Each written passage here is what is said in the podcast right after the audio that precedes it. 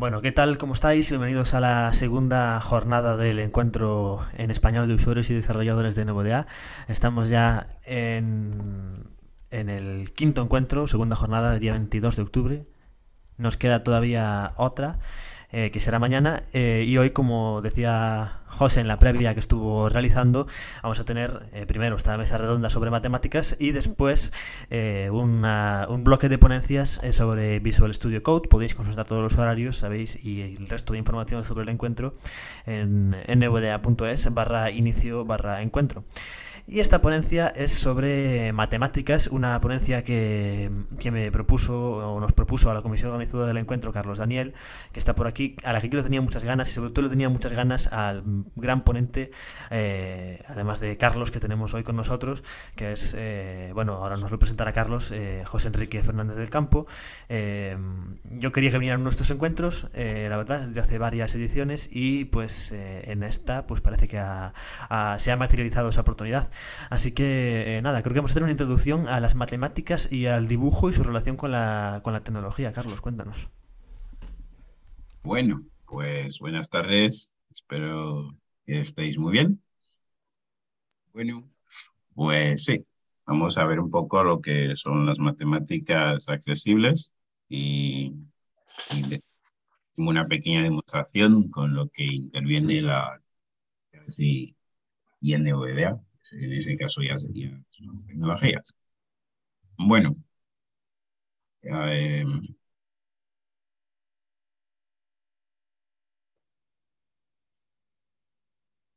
bueno, antes que empezar me gustaría dar comienzo una frase de Leonard Euler, que para mí es un, es un gran matemático, como eh, fue un gran matemático, perdón, y además pues nos representa mucho a nosotros las personas con discapacidad. Una frase que decía, mejor que de nuestro juicio, debemos fiarnos del, del cálculo algebraico.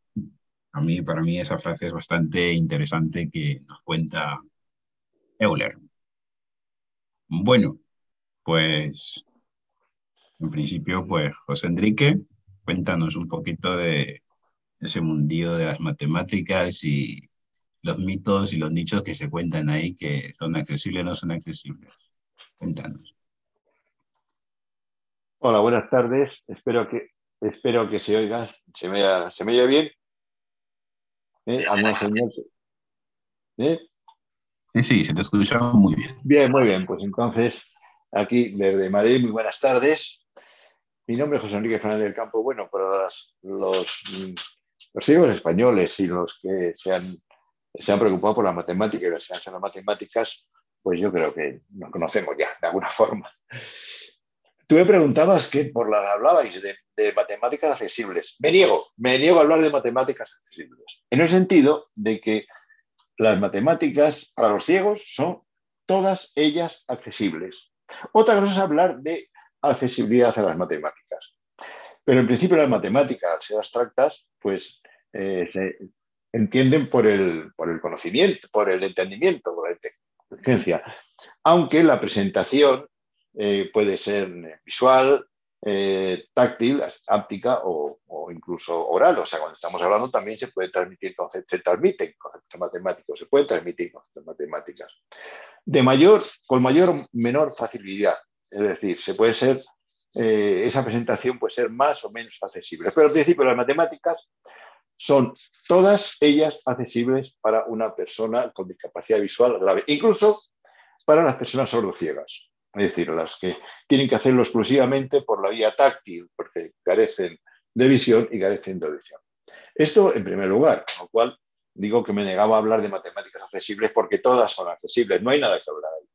Ahora, en cuanto a la accesibilidad, sí, en cuanto a la accesibilidad, la presentación, la forma de presentación, hay, bueno, pues dificultades, efectivamente, de presentación, ya dificultades de eh, comunicación eh, con un estudiante, por ejemplo, que sea ciego total, que tenga, no tenga ningún resto visual y, por tanto, pues tenga que hacer eh, seguir los cursos de matemática, la enseñanza, pues de, pues, eso forma, siguiéndose de los, de los recursos que tenga. Alguien podría preguntar por cuáles son las para las matemáticas más sencillas, más accesibles para un estudiante con discapacidad visual. Bueno, en, en eso hay, hay, mitos, es decir, bueno, el cálculo mental es, es muy cómodo para los ciegos. No, no, el cálculo mental es tan difícil para una persona que no ve como para una persona evidente. Eso sí, hay que seguir un proceso de aprendizaje, de práctica, de adquisición de destrezas. Lo mismo ocurre con algunos aspectos del, álgebra. Eh, bueno, es cuestión de, conocer lo que son los términos algebraicos, el cálculo algebraico, y el cálculo puede parecer mm, mucho más complicado para una persona ciega que para una, persona evidente. No es cierto. Yo diría que hay como tres campos en los que se piensa que eh, un ciego tiene muy difícil, muy complicado para estudiar, conocer, aprender, aplicar las matemáticas. En primer lugar, el dibujo, que ya ha mencionado eh, antes Carlos Daniel, eh, el dibujo, pero mm, ¿cómo dibuja una persona ciega? Yo diría dibujando. O sea, procedimientos, técnicas, instrumentos, los hay. Basta la simple lámina de caucho, silicona, con una lámina de papel ordinario, que utiliza para impresoras ordinarias, no braille, sino ordinarias, y un lapicero o bolígrafo. Yo insisto de lápiz, en el lápiz, porque en los países en vías de desarrollo hablar de bolígrafo no siempre es fácil, son muy caros y no tengamos ya los países húmedos y cálidos, como son los de la zona ecuatorial, donde ahí los bolígrafos no se pueden utilizar porque eh, enseguida se, se pierde la tinta. Y luego está el aspecto del cálculo, que ha sido una preocupación grande durante yo diría siglos, eh, para, el, caso de los ciegos. crear, diseñar instrumentos de cálculo accesibles. Eh, hoy día eso ya no tiene sentido. Es, es, un problema que se salva inmediatamente con los smartphones accesibles, con los teléfonos eh, celulares accesibles, o bien con los programas informáticos, las aplicaciones de desarrollo matemático o las propias calculadoras que incluyen con un revisor de pantalla. El tercer aspecto, eh, bueno, ¿cómo escribir? ¿Se puede escribir matemáticas? ¿Un ciego puede escribir matemáticas? Sí, claramente sí. O sea, vamos a ver, eh, desde las muy simples regletas y punzones, yo estudié la carrera eh, con regleta y punzón. bueno, regleta no, era, era pauta, es decir, que era una hoja completa Dina, 4, Dina, Dina 4, no, Dina 8, o sea, era una cuartilla, tamaño cuartilla, con un punzón, así tomaba mis apuntes, hacía los resúmenes para repasarlos y hacía los exámenes y luego los leía los profesores. Es decir, eh, con eso es suficiente para escribir matemáticas, porque la notación matemática braille abarca completamente todo el currículum de todos los niveles, no solamente el primario, el secundario obligatorio, también el, secundario superior, bachillerato y la propia universidad. Ese tema está resuelto. Hoy día se está revisando el código matemático eh, unificado que se emplea en los países de habla eh, española y portuguesa, bueno, y quien, quiera usarlo. Y, desde luego se puede escribir cualquier expresión matemática, no hay ningún problema. Luego, por otra parte, eh, hoy día ya se dispone de aplicaciones informáticas para la escritura y para el cálculo, para escritura de no solamente de expresiones complicadas, mm, eh, algebraicas o de analíticas, sino también incluso para el, diseño de alguna forma de, gráficas, por ejemplo, estadísticas, lo que son diagramas de barras o diagramas, o diagramas de lineales se pueden eh, representar de forma accesible con uno de estos, programas. Es el caso de eh, primero de Landa, que fue el primero que apareció, eh, efectivamente un verdadero monumento de accesibilidad de matemáticas para personas ciegas, y hoy día con EDICO, y bueno, mm, lo que está intentando hacer de diseñar, desarrollar otras aplicaciones que sean completamente accesibles para personas que no ven. Porque las matemáticas no se pueden aprender de oír, no se pueden desarrollar de oído. Una parte sí, una parte pequeña sí se puede hacer, pero sin embargo, cuando se trata de expresiones, eh, yo diría que hay dos campos fundamentales, dos tipos de expresiones que son mm, imposibles de trabajar con ellas si no se hace leyendo, es decir, que se tengan acceso o visual o táctil. Las expresiones que tienen más de 10 términos, pensemos en un polinomio con 10 o 12 términos que hay que eh, simplificar y ordenar, eso si no se tiene escrito, hacerlo de forma oral, aunque sea leyendo término a término o carácter a carácter, mm, se puede hacer, pero llevaría una, lleva una cantidad de tiempo enorme. Sin embargo, sirviéndose de un display braille, por ejemplo, pues se, tiene, se puede resolver en cuestión de, no sé si de un minuto, pero luego no, no, más de, dos minutos. Y otro aspecto son las expresiones en dos dimensiones, como son las tablas, las matrices, los determinantes, que la correspondencia en fila sí se puede hacer, de, puede hacer de forma oral. Es como lo presentan generalmente los exploradores.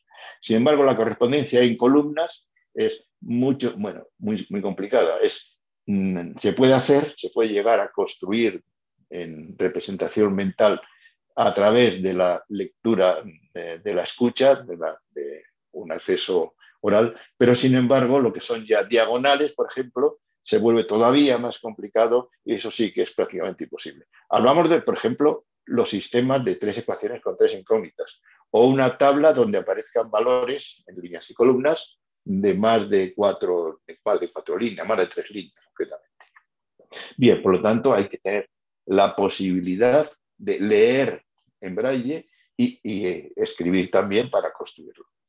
Bueno, esto es lo que es lo que tenemos. Esto es lo que hay. Hoy día Mm, son fáciles de manejar las matemáticas, no solamente accesibles, sino sencillas de manejar cuando se dispone de un editor eh, digital informático de matemáticas que sea sencillo, accesible y, correcto. Ya digo, son los dos que yo conozco. Con Landa es cuando empecé a trabajar, incluso participé al principio en el desarrollo y luego en Edico en los primeros pasos también del desarrollo ético. Eh, lo que sí soy y esto hay que tenerlo muy presente. Por eso NVDA a mí me parece una herramienta fundamental. Es cuando estos editores tienen que trabajar bajo soporte eh, propietario, llámese Windows, que es como están pensados en principio. Eh, hay que ir pensando, hay que desear los editores de software libre, freeware, porque no solamente la propia aplicación, sino también el soporte bajo el que corre. ¿eh? porque en, España, por ejemplo, podemos hablar con mucho, con mucho facilidad de, de JOS o de, o de, perdón, de Windows. dice, bueno, hoy día Windows eh, se puede instalar cualquiera, en cualquier ordenador lo tiene instalado, pero pensemos en países en vías de desarrollo donde hay que multiplicar por cinco el valor real de las cosas en esos países. Eh, y así. Y lo mismo digo para las descargas a través de Internet. O sea, lo que para nosotros no nos preocupamos de cuántos gigas, porque tenemos los wifi en casa. Sin embargo, en los países, por ejemplo, africanos, las líneas, las líneas de telefonía fija prácticamente no existen. La fibra óptica solamente existe en ministerios y en grandes empresas y por lo tanto las descargas se convierten en carísimas. Pensemos, por ejemplo, que un giga, de descarga se puede convertir aproximadamente en lo que, mientras aquí son casi gratuitos, en los países enseguida pasan a ser del orden de 5 o 6 euros, eh, por ejemplo. Bien, pues yo no tengo de momento pocas cosas más que decir.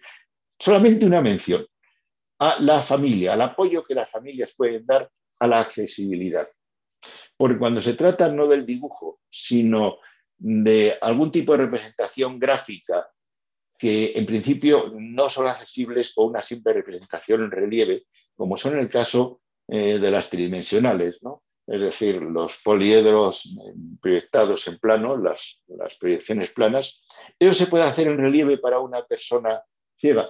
Mm, yo diría que difícilmente. Es muy difícil que una persona ciega, hay conceptos que le son prácticamente ajenos, solamente por el tacto, como es la perspectiva o como son las proyecciones.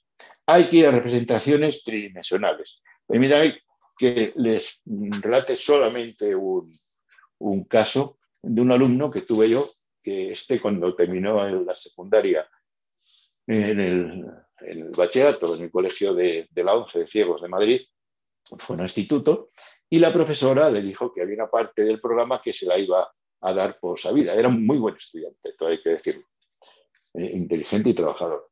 Y entonces la profesora dijo que la parte de vectores 3D, dimensiones en tres dimensiones, se la iba a saltar, no, no, se la iba a exigir.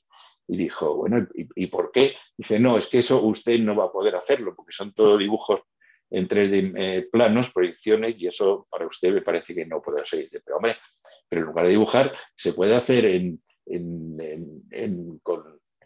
tres dimensiones. Por ejemplo, si yo cojo mi bastón y me voy a la esquina de la clase, mire usted, aquí tenemos los tres planos. El plano del suelo, el plano de la pared y el plano de separación con la clase al lado y el plano del pasillo. Entonces tenemos los tres ejes ¿eh? y le fue explicando como, por ejemplo, si coloco el bastón de esta forma, estaría apoyado completamente sobre el eje vertical, sobre el eje Y, y por tanto, pues la primera coordenada sería cero, la segunda sería I, la altura del bastón, lo, que, lo que, se conviniéramos en unidades, por ejemplo, cuatro unidades, y a Z también sería cero, pues no sobresale para ello. Bueno, la profesora se quedó admirada hasta el punto que dijo, me parece que esto va a ser el modelo que elijamos para toda la clase. Por ejemplo, ¿no? Es decir, ahí hace falta, pues sí, un conocimiento de la didáctica, soluciones didácticas de accesibilidad, y luego, por otra parte, el querer molestarse un poquito en buscarlas, encontrarlas o echarle imaginación. Eso, desde luego, hoy día, eh, los desarrollos, las aplicaciones de presentación de matemáticas eh, para los estudiantes evidentes, parece que lo hacen más complicado. ¿Eh? porque eso no se puede llevar a una representación en dos dimensiones, es muy complicado. Sin embargo, lo que se pueden hacer construcciones muy sencillas, muy simples, completamente accesibles. Y en ese terreno, por ejemplo, la familia tiene algún hermano que tenga estudios o los padres tienen una formación, esto, y bueno, si la familia no puede, siempre está la posibilidad de la ayuda del profesor o de otro compañero que le ayude a hacer esas representaciones. Los estudiantes son mucho más imaginativos y prácticos, como nos están demostrando en la actualidad con las soluciones a propósito de los motores eh, sin metales raros o, sin, o, el hidrógeno o los generadores de, eólicos. ¿no? Bien, lo último, ahora sí va a ser lo último. ¿eh? Perdóname, Carlos. no, no, tranquilo, justo me estás eh, adelantando las preguntas y así que no pasa nada. Así que ya, te, me he resuelto muchas preguntas, así que ya vamos bien. Sí, que eh, advertir que no es lícito reducir los programas a los estudiantes con discapacidad visual grave. No es lícito reducir los programas. Incluso eh, bueno, dos, simplemente dos hechos, hechos, no, son anécdotas ah, inventadas. O sea, eh, un estudiante ciego en, Argentina hace concretamente pues 60 años, estoy hablando. ¿eh? En aquel momento, bueno, creo que parece que todavía sí en Argentina, que los ciegos están dispensados de cursar la matemática, la física, la química, suponiendo que eso no lo pueden hacer. Bueno, pues este era un estudiante que cursó un curso de, realizó un curso de, realizando un curso de matemáticas, en ese momento 14 años, y ante el curso, bueno, al curso siguiente le llamó el director y le pidió disculpas porque le habían obligado a hacer las matemáticas del curso de las que, de secundaria, el primer curso de secundaria, de las que en principio estaba dispensado.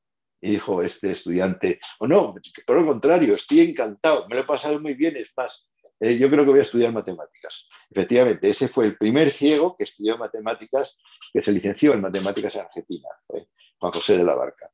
Y luego otro caso más reciente, de hace aproximadamente cinco años, en Estados Unidos, de una madre que denunció a la escuela donde estudiaba su hijo porque de nueve años le habían reducido la parte de geometría del programa.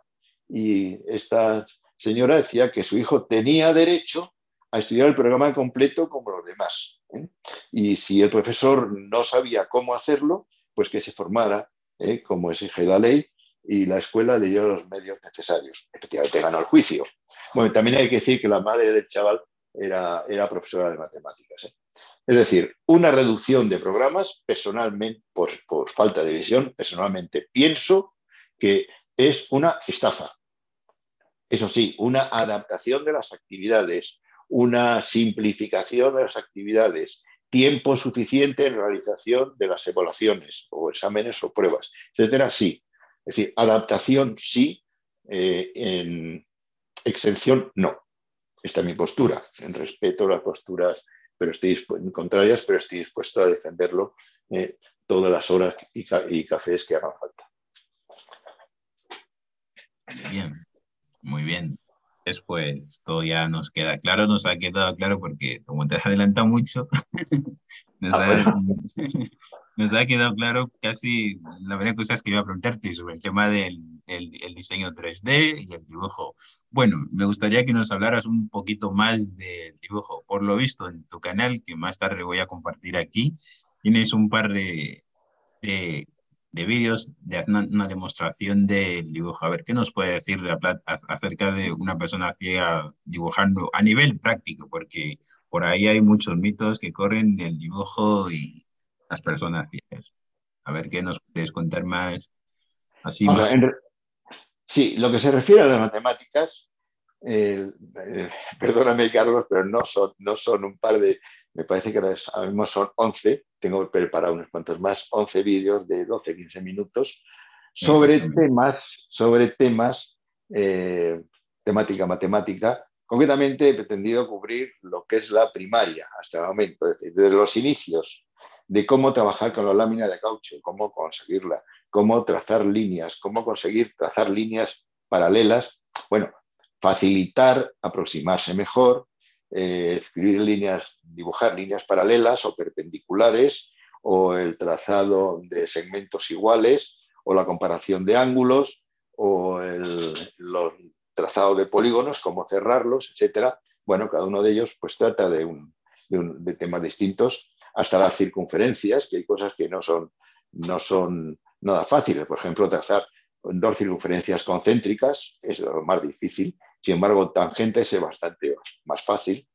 Bien, dice, ¿es complicado? No, simplemente lo que hay que adquirir unos trucos para conseguir destreza y dibujar rápidamente en el aula, ¿eh? dibujando exactamente igual que dibuja el profesor en el tablero, en el tablero o con el ratón en la pantalla de un ordenador, sin regla ni compás. Dice, hombre, es que entonces las, las, circunferencias van a ser unas circunferencias que pueden parecer patatas o huevos. Bueno, es que en matemáticas lo importante es que aquello nos recuerde nos, y nos permita trabajar con ella como si fuera una circunferencia perfecta, que por otra parte no se puede dibujar, circunferencias imperfectas. Si se mirara un dibujo hecho con compás eh, con una lupa, se vería que que bueno, que hay, que, va a saltos y hay puntos de corte, etcétera, etcétera. Bueno, si se mirara en la pantalla de ordenador, pues está pixelada, o sea, no es perfecta las circunferencias. Ni falta que hacer, como digo. Lo importante es que aquello efectivamente sea una curva cerrada, dibujada sobre un plano y que parezca, ¿eh? que parezca, que dé la impresión que los puntos se encuentran, pues los diámetros son bastante iguales. ¿eh? Prefiero la definición de circunferencia como la curva cerrada eh, plana, claro, que tiene todos los diámetros iguales. Vale, perfecto. Entonces, mm, aquí en el chat voy a dejar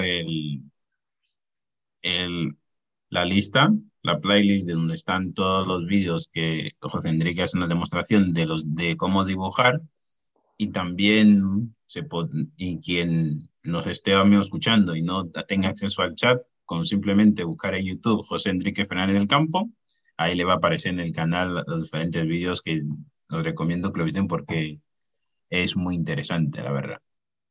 son vídeos bastante didácticos, yo he practicado mucho con ellos y la verdad, hasta ahora bien va bien. Y bien que negabas, Carlos Daniel, bien que te negabas a dibujar, ¿eh? Sí, sí, me negaba mucho a, a, practicar, porque obviamente yo nunca en mi vida había dibujado. Que si me ha gustado la matemática, sí, pero yo nunca había dibujado.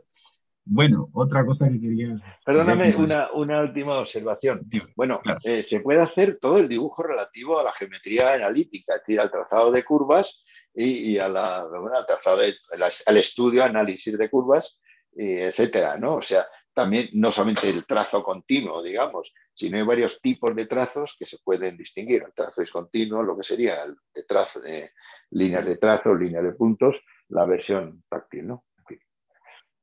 ¿Decías? No, vale, perfecto, no lo has aclarado perfectamente.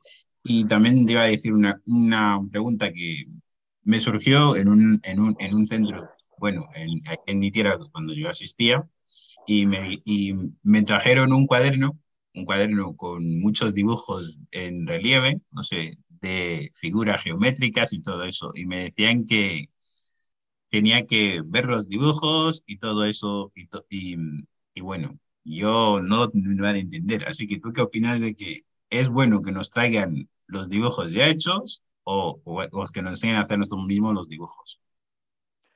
Hombre, si nos dan los dibujos ya hechos, se, se ahorra tiempo, se gana tiempo, obviamente, y además van a estar muy bien hechos, con compás, con regla, etcétera, ¿no?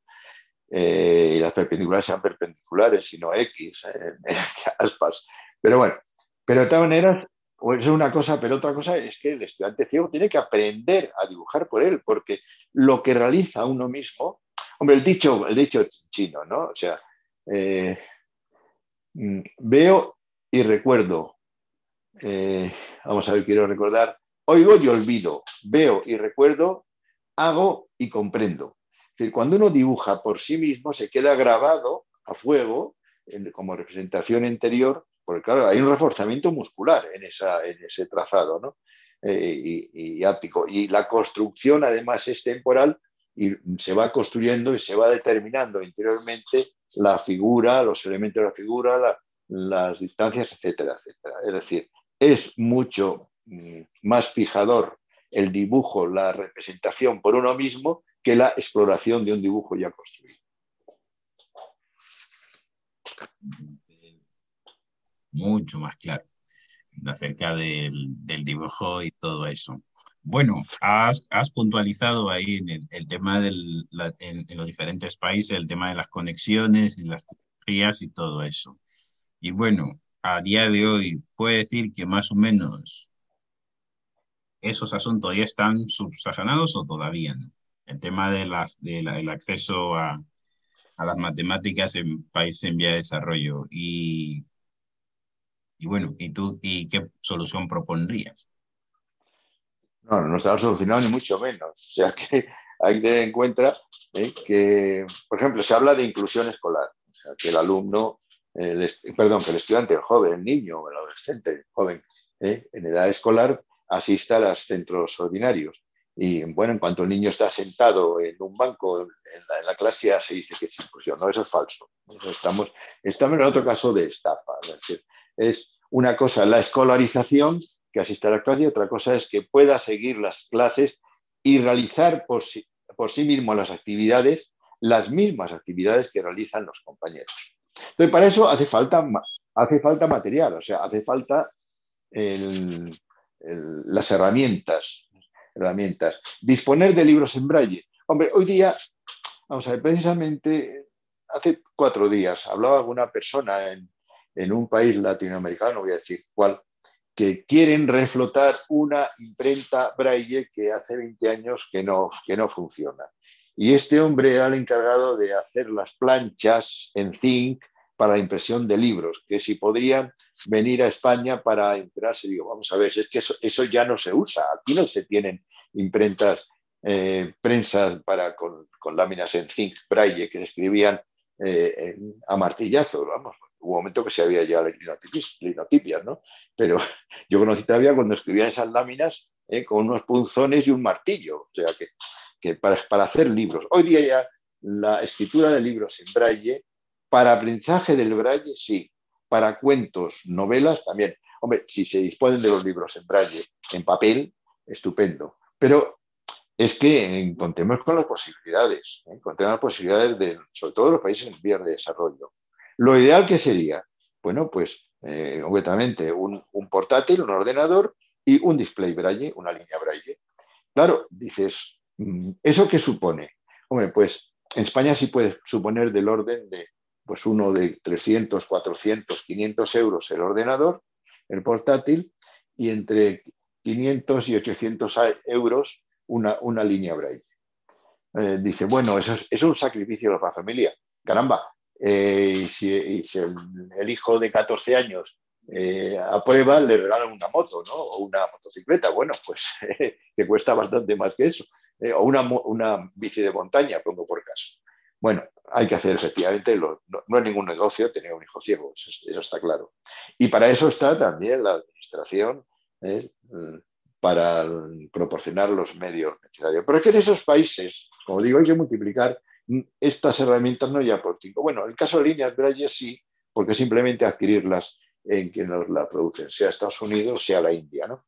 Pero, o se pueden comprar en otros países, pero encargados, como digo, Estados Unidos o la India. Pero el caso de los ordenadores, bueno, pues se maneja, me sirve un ordenador de segunda mano, oiga, ¿eh? o de tercera o de cuarta.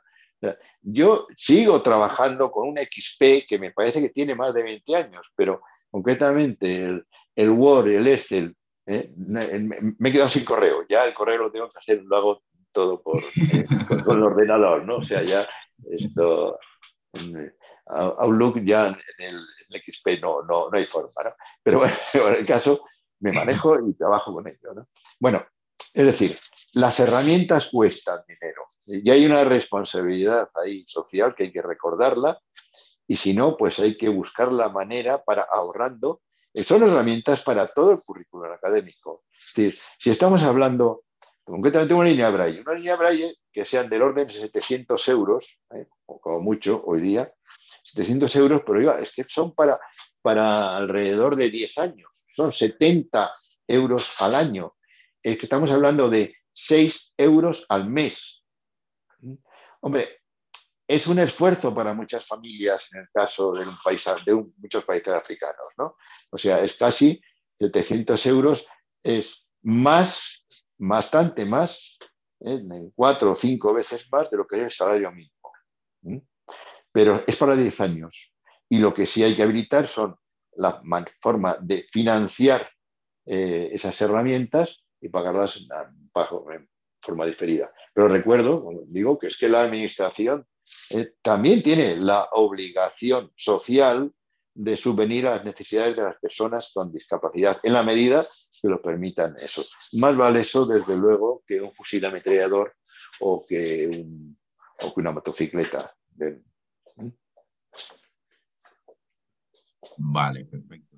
No sé, si me he puesto un, no sé si me he puesto un poco dramático, pero es la. no, no, no, no es drama, es la realidad y todo eso. Porque, bueno, no todo el mundo dispone, como tú has dicho, de de dinero y sobre todo de los medios. Algunos podemos tener la suerte de pertenecer a una familia más o menos trabajadora y que, bueno, podamos, y, que podamos tirar adelante, pero otros es más complicado. Y hay temas totalmente desconocidos, pero bueno, eso ya ahí no nos vamos a meter porque ya meterte en eso ya es otro, y es un berenjenal que lo mismo no, no necesitamos.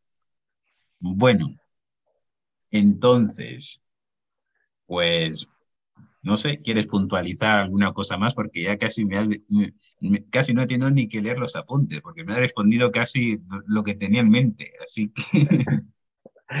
bueno, no sé. Eh, así que por si nos quiere decir más algo... No, lo que decía, es decir que, que las matemáticas son accesibles, completamente accesibles en cuanto a matemáticas, eh, la, los conceptos, las técnicas, los, el tratamiento, el trabajo con matemáticas son, mm, son posibles, accesibles eh, a, un, estudiante con discapacidad visual, siempre, que no tenga otro tipo de discapacidades más complicadas. Eh, lo que hace falta, sí, eh, son asegurar la accesibilidad a la presentación de las matemáticas, a la presentación. En este caso, mm, preferentemente la presentación áptica por línea braille el dibujo en relieve, y como digo, eso con, con, 10 euros está resuelto, una lámina de caucho silicona y un, lápiz normal, ordinario, y el, apoyo para eh, que pueda aprender, conocer y le puedan eh, ayudar a adquirir destrezas con esas herramientas, ya sea el manejo del ordenador, de una herramienta de un editor digital eh, o el caso del dibujo, y la notación matemática correspondiente a medida que la vas necesitando. Nada. Vale, perfecto. Bueno, entonces ahora vamos a habilitar.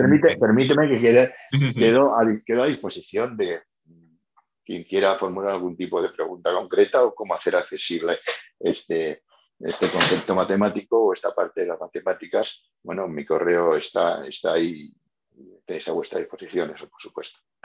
Vale. Entonces, bueno, para, todas las consultas, lo pueden enviar a consultas.disbimat.net. Ahí el José Enrique va a responder con mucho gusto. Lo, puedes, lo voy a escribir también en el chat.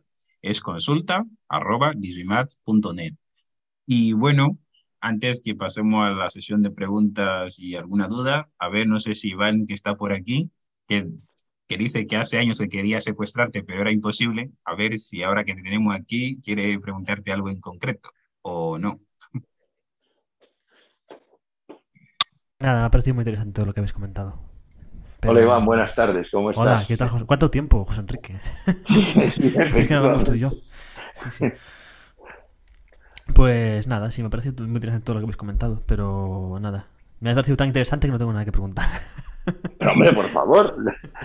hombre, al menos algo, alguna cosa tendrás, ¿no? o sea, después de cuatro años intentándolo, digo, no sé, ahora, bueno. No, la verdad es que no. Yo lo que pensaba era que José Enrique viniera aquí. Y la verdad que la ponencia que yo pensaba para José Enrique era que nos hablase él. Y, es lo que ha sido aquí, pero más, más guiado. Y la verdad que no, no nunca hice un, un, guion para esa posible ponencia. Sí que es cierto que lo invité a José Enrique, que no me contestaste a los correos. ¿Seguro? seguro, segurísimo. A lo mejor, me fue cuando, me perdí por Costa de Marfil otra parecida. Eh, y, y nada, eso. No sé si quieres pasar a la demo o a las preguntas o qué. No, a las preguntas, a ver si alguien tiene alguna pregunta. Bueno, chicos, pues preguntas. Alt Y para levantar la mano en PC o el botón del móvil y vamos, vamos abriendo. Bueno, ya tenemos aquí al primer intrépido usuario, que es eh, Ronnie Unier González Vargas. A ver si podemos. Ronnie Unier, ¿qué tal? Buenas, ¿me escuchan? Sí, sí, se escucha. Antes que nada, un gran saludo a todos y me alegro de que esta ponencia se esté llevando a cabo.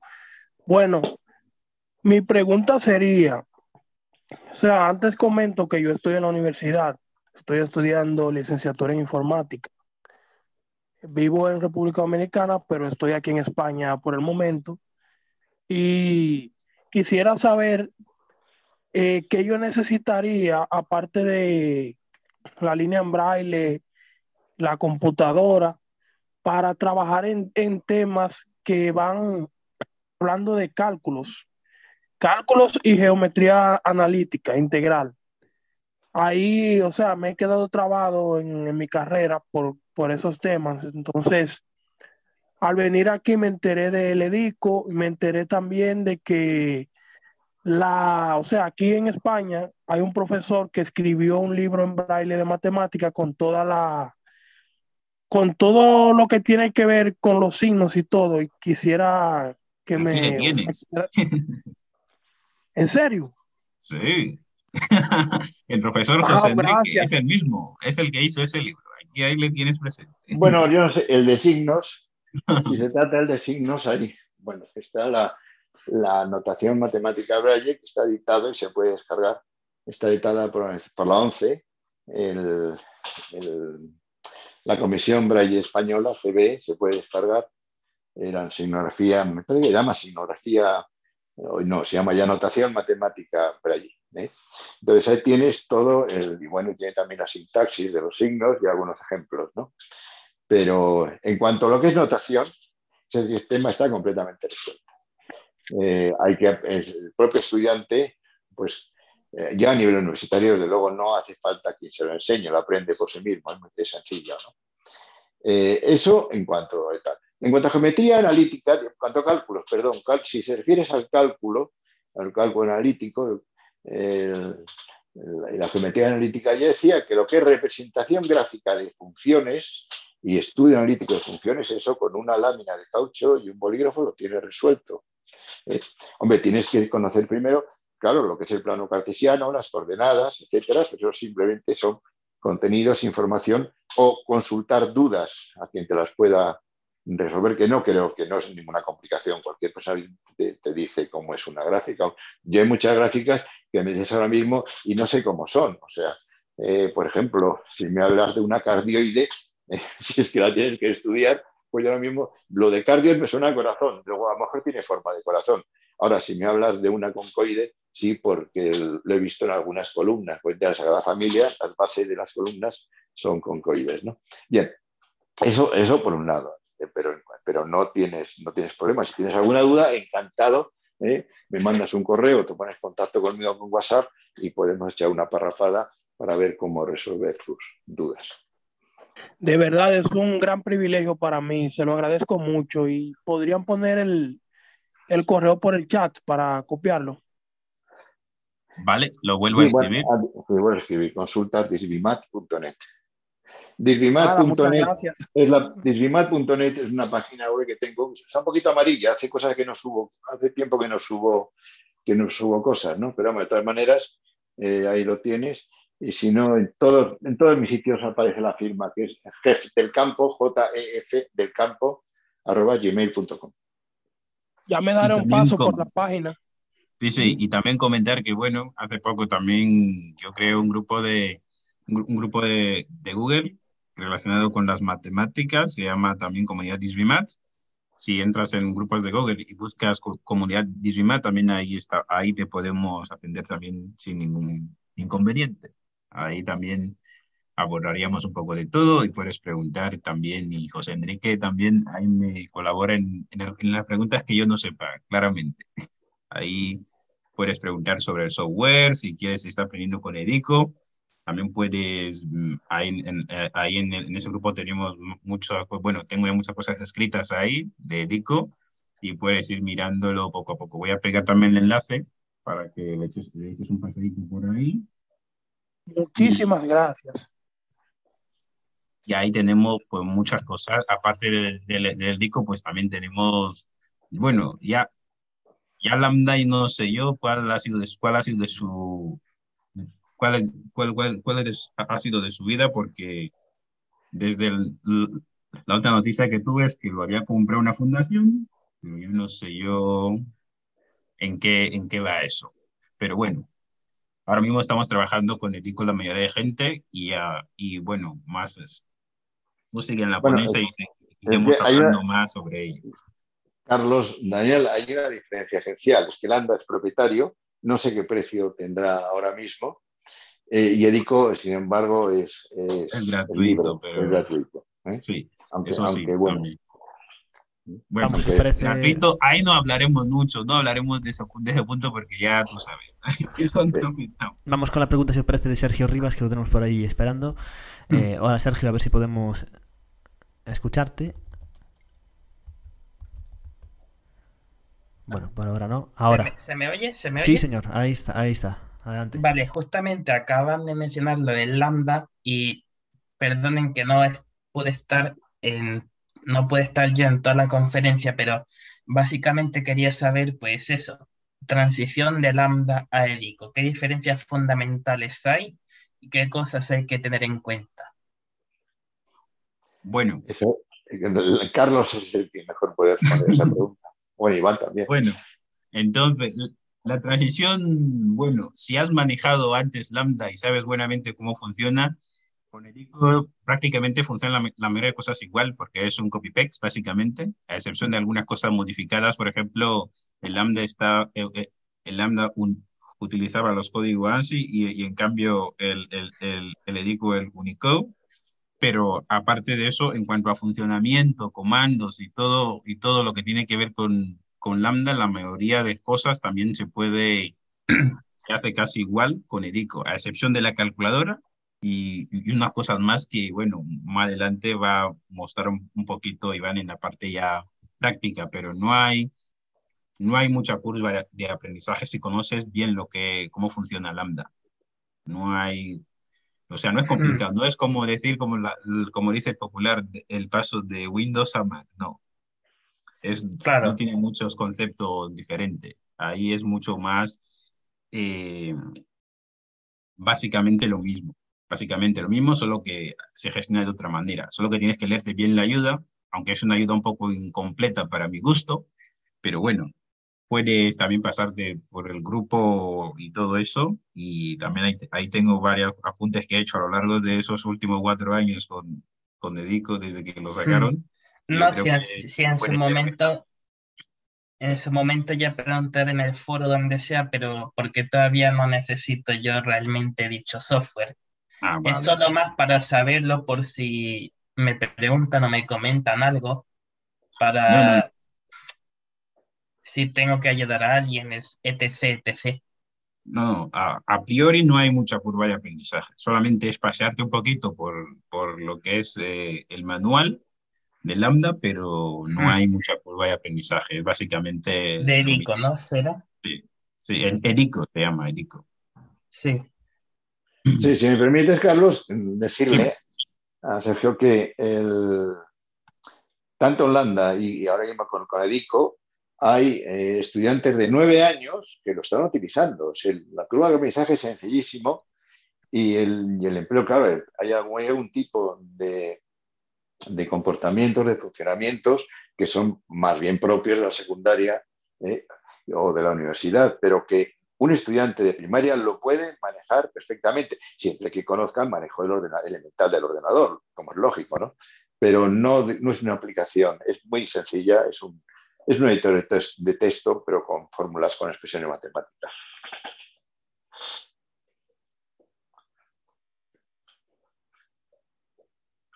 Bueno, pues vamos a por la David, que estaba por ahí esperando también para, para preguntar. A ver si podemos escucharte, Leonardo.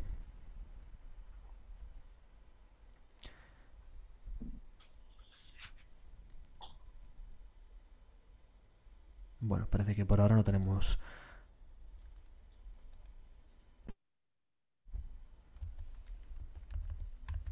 Parece que no tenemos ese audio.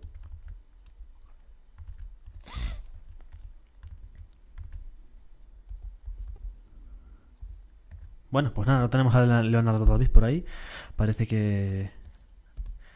Parece que no tenemos ese audio. Mm, no sé si queréis eh, terminar ya o... Bueno, pasamos a la parte práctica. No sé si está, si está disponible, pasamos ahí. Sí, nos quedan eh, siete minutos. Voy a intentar hacer rápidamente la.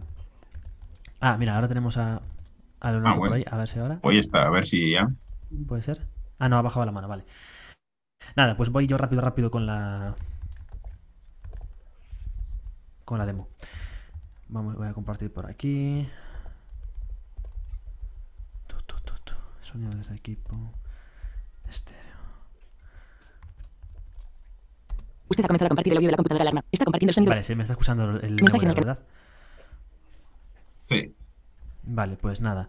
Eh, bueno, básicamente vamos a hacer una demo de Dico. Tengo aquí el team talk que tenemos del canal de coordinación. Espero que no se escuche ningún mensaje inconveniente. Se eh, eh, bueno, básicamente, eh, como se ha estado comentando a lo largo de esta ponencia, Dico es un editor científico eh, desarrollado por la, ONCE en, colaboración en colaboración con la Universidad eh, Complutense de Madrid en 2018 eh, para, bueno, es la evolución natural para muchos de Lambda, que era el programa que se usaba hasta el momento, eh, por lo menos aquí en España y en, yo creo que en muchos otros lugares, que era un programa italiano, que bueno, ya pedía una reformita y, y bueno, pues la ONCE hizo un nuevo software que a diferencia de Lambda es gratuito y y nada, que lo hizo en colaboración con la UCM. De hecho, EDICO es el acrónimo de Editor Científico 11. Además, como novedad, pues también trae química, trae perfiles. Bueno, realmente es muy similar, pero con, con las, eh, los extras de la química y y demás. Básicamente, para descargar eh, Edico, eh, tenemos que. Podemos buscar en Google eh, descargar Edico y ya está. El primer resultado que nos sale es la página de cti.11.es y, ahí podemos descargarlo sin ningún problema. Em, hay un problema con Chrome, iba a mostrarlo pero no me da tiempo. Hay un problema con Chrome por el que los archivos es posible que no se descarguen. Mm, la solución breve es abrir con otro navegador como Firefox y la solución larga es eh, en vez de poner HTTP, pues copiar el enlace del la URL del enlace y en vez de poner HTTP pues ponerle una S después de la P y que HTTPS eh, eh, ciudad.11.es bla bla bla. Eh, básicamente para los que tengáis problemas al descargarlo con Chrome. Eh, el complemento de NevoDA que tenemos desde hace unos meses, eh, desarrollado de forma independiente a la 11 por un instituto italiano que se llama IRIFOR, eh, y en el que bueno estuvimos hicimos una pequeña colaboración con las traducciones bueno hubo gente de fuera también aportando por ejemplo la traducción al catalán eh, pues se puede descargar también de nuestra página web de nebuela.es, eh, simplemente buscando por Edico deberíamos poder tenerlo, eh, y también de la tienda para Nebuela. Si tenemos el complemento tienda, pues ahí lo vamos a tener el complemento que también buscando por Edico eh, no va a haber ningún problema. Está, eh, como digo, recién salido prácticamente, salió en agosto septiembre, entonces como está en estas primeras fases de desarrollo, bueno, aún hay cositas, a veces mm, se lee el carácter contiguo y tal. Hasta ayer no leía la calculadora, de hecho es una cosa que detectamos in extremis para esta ponencia, que reportamos y ya está desde ayer la versión 1.1 que soluciona este tema de la calculadora. Entonces, bueno, son cosas que hay que ir puliendo y para las que desde luego es fundamental vuestro feedback como usuarios, eh, pues a través mismamente en lo que afecta al complemento EDICO eh, de nuestro correo electrónico, de contacto de mm, contacto de soporte arroba nvda.es eh, y si sabéis inglés, bueno, pues también a través del desarrollador. Si sabéis italiano, pues también el desarrollador es italiano. Y el instituto, como digo, también. Eh, bueno, pues nada, sin más eh, dilación, explico el tema de Edico. Básicamente, una vez lo instalamos, eh, si bien es gratuito, sí que requiere validar la instalación y para eso es necesario enviar un correo electrónico. Yo esto no lo demuestro porque ya lo, ya lo he hecho, pero nada, es lo más sencillo. Hay un botón en esa pantalla para enviar ese correo electrónico a saucti.11.es eh, con el código de nuestro PC y ellos nos devolverán un código de activación que tenemos que pegar. Si no hacemos este proceso de validación, eh, el programa nos permitirá siete ejecuciones de demostración. ¿Por qué siete? Pues es un misterio. Yo no sé por qué, no sé por qué son siete. Supongo que porque es el número mágico más poderoso, como se decía en Harry Potter o, o por algo así. Eh, em, entonces nada, tendremos siete ejecuciones de, de demo. Cada vez que lo abramos, pues se descuenta una ejecución. Eh, tema países que eh, tengo algunos amigos de, de Iberoamérica que, que lo preguntan. En principio no hay ningún problema, eh, porque no, el peticionario de esa, de esa clave no sea español. Para empezar, si habla español, no tiene por qué saber de dónde es. Y para seguir que hay gente extranjera que no habla español siquiera, pues inglés o lo que sea, que ha conseguido el código de activación de DICO sin ningún problema. Entonces esto simplemente pues, para llevar un control de los usuarios que hay o por algún otro motivo se han puesto este sistema, pero no para restringir eh, los países desde los que se puede solicitar esta, esta clave de activación. Y después, justo después de meter esa clave de activación o de pulsar el botón ejecutar demo, eh, tenemos eh, en la primera ejecución de Dico una alerta que tenemos que aceptar que nos dice que a continuación se va a proceder a cambiar la contraseña del perfil profesor. El perfil profesor es eh, un perfil protegido de Dico que nos da acceso a toda la funcionalidad y particularmente, mm, por eso se llama profesor, a, la administración de varias funciones que tiene Dico dirigidas a estudiantes, como por ejemplo exámenes y otras cosas mm, bueno, dedicadas a, a la educación, eh, más bien a la educación reglada, digamos, hacer exámenes de matemáticas, exámenes de química. Mm, para el uso doméstico eh, o personal, yo creo que este perfil es suficiente y si no cambiamos de perfil, la contraseña que pongamos pues nos va a dar igual porque no nos lo va a pedir.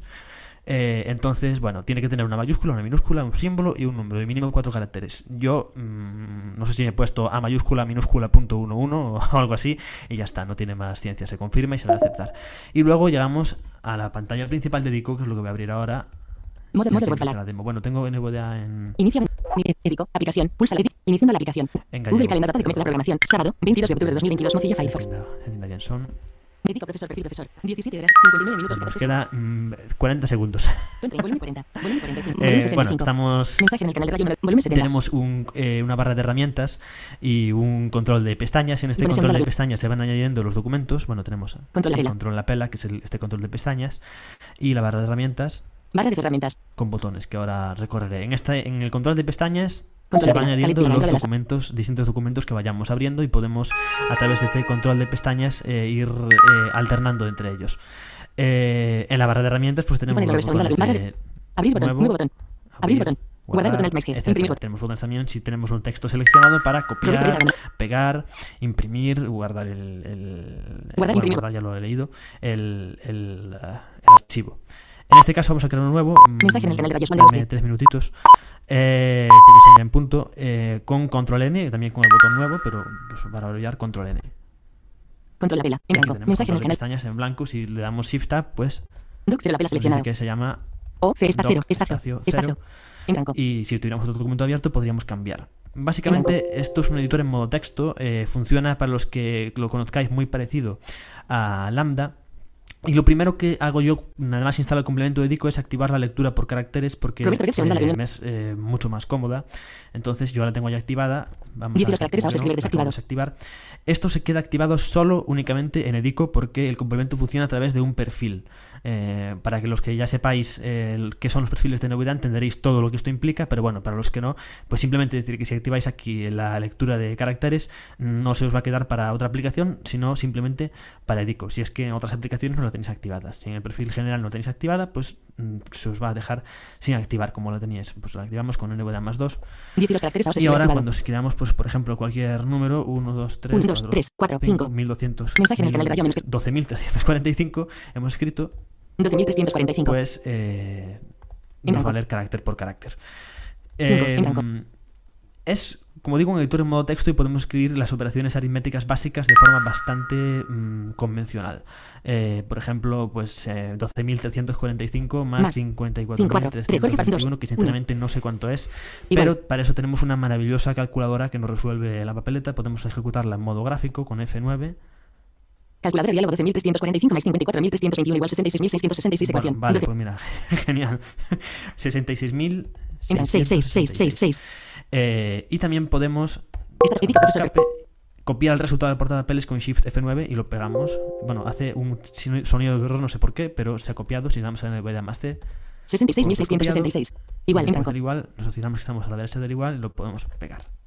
12.345 más 54.321 igual 66.666. Esto se va mostrando a la vez eh, una diferencia también con respecto a Lambda en, en modo gráfico. Eh, si le damos Tab, Visualizador tenemos gráfico. eh, la ventana que corresponde al visualizador gráfico y luego también tiene un visualizador braille eh, en formato creo que braille. es formato de 6 puntos Eh, porque este complemento Edico y este complemento también son compatibles con línea braille Barra de, barra de herramientas. Nuevo botón cosas más complejas que 12.300, repaso 12.000. rápidamente por ejemplo las 12.000 en blanco. potencias Eh, pues 2 al cuadrado, eh, por ejemplo, por hacer la cosa simple, que evidentemente es 4, para esto no uséis esa calculadora, por Dios, eh, se hace con dos circunflejo, que es en el teclado español es Shift y el acento que está a la derecha de la P, el acento grave, Elevada. escuchamos el elevado A y ponemos un 2, Dos. pues igual, Igual. a 4, evidentemente. 4. Eh, también tenemos raíces, que En se hacen, raíces cuadradas en este caso se hacen con control R, pues, eh, por inversión, la raíz cuadrada de 4 Cuatro. pues será 2. Igual Haciendo cosas muy simples, pero para que se entienda y para, para ejemplificar. En blanco. Y luego tenemos también eh, estructuras eh, en Edico, que es, son otra de las cosas fundamentales que hereda de, de Lambda. Básicamente las estructuras que por lo menos yo más utilizaba cuando, cuando utilizaba más este programa en mis asignaturas de matemáticas eran las fracciones que se abren con una tecla que seguramente vais a usar mucho porque también usáis mucho esta estructura que es control más Q, Fracción. es igual que en Lambda. Mensaje en el canal de José Manuel dedicado a Colea hoy. Eh, y nada, pues ponemos lo que queramos, pues, 1 más 2. 1 más 2. Estas son teclas en universales. el canal. ¿Cuál Lo voy a continuación, el control más i es un separador de estructura, eh, tanto en digo como en lambda. En este caso es el Partido. partido, eh, pues por 5, yo que sé. Y el control k es el final de la estructura.